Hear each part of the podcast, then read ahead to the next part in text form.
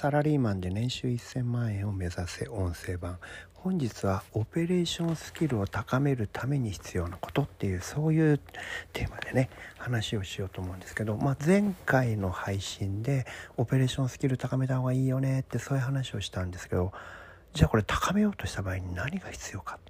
どうしたらいいのかっていうね、えー、具体的な話が必要になるわけですけどもこれはですねまずはあなたがやってている業務をちゃんと数字で把握するということです。例えばね具体的には、えー、あなたは1日平均何通のメールを受信しますか？そのうち何パーセントに返信をしますか？それをメールを読むのに平均1通あたり何秒かかりますか？メールを返信するのに何秒かかってますか？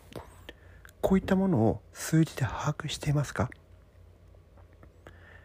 数字で把握しなければ改善できませんね。数字というのは非常に客観的なものですから面倒でも一度は自分でこれを数値化させる必要があります。それをね自分で把握するから向上することができる。向上したということを実感することができるんですよね。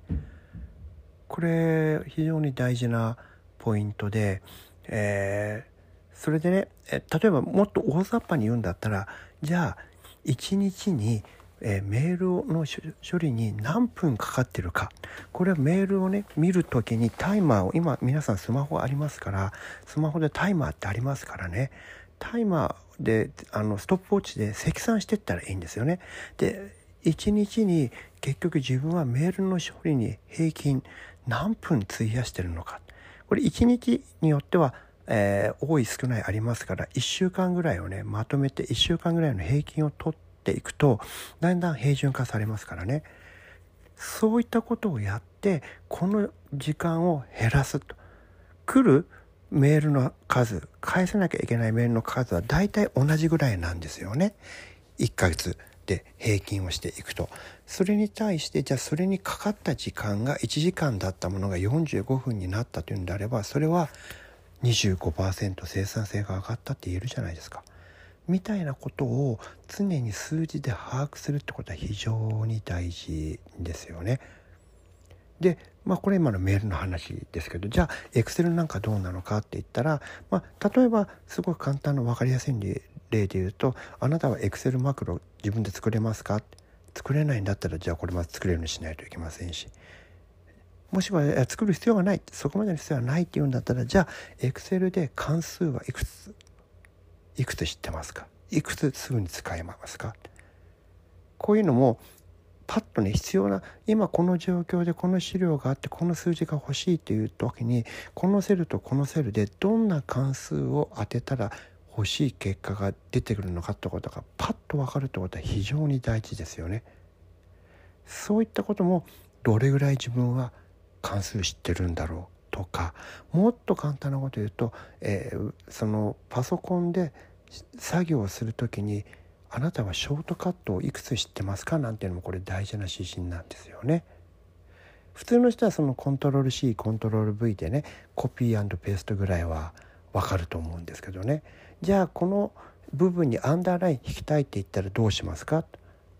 エクセルでもワードでもあとメールでもいいんですけどこの部分を、えー、太字にしたいって言ったらどうどうしますか？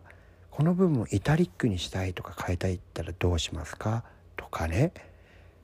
そういったこと時にパッとそれが出せるか。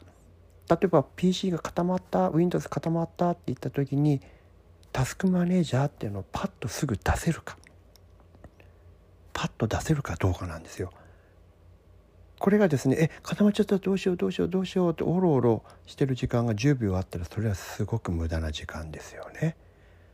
実は Excel のショートカットで一発でタスクマネージャーを出すショートカットっていうのも存在するんですよね。あの資料どこ行ったっけ？あのアプリどこ行ったっけ？どこにあったっけ？デスクトップはどうやったら見るんだっけ？こんなのも画面が画面にいっぱいそのアプリケーションが広がってても一瞬でデスクトップを表示させるショートカットもあるんですよ。そういったことを自分はいくつ知ってるのかってことをちゃんと数字で把握して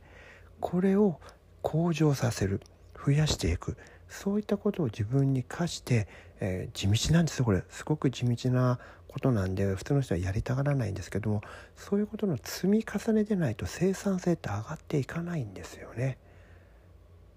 僕はだからそうやって知らない今でもそうですけど知らないショートカットがたまに出てくるとあこんなショートカットあったのかと。ちょっと僕はびっくりするなんででそうやって少しずつこうショートカットのね数を増やしていくとこれだけでこれがねあのちりつもになるんですよね。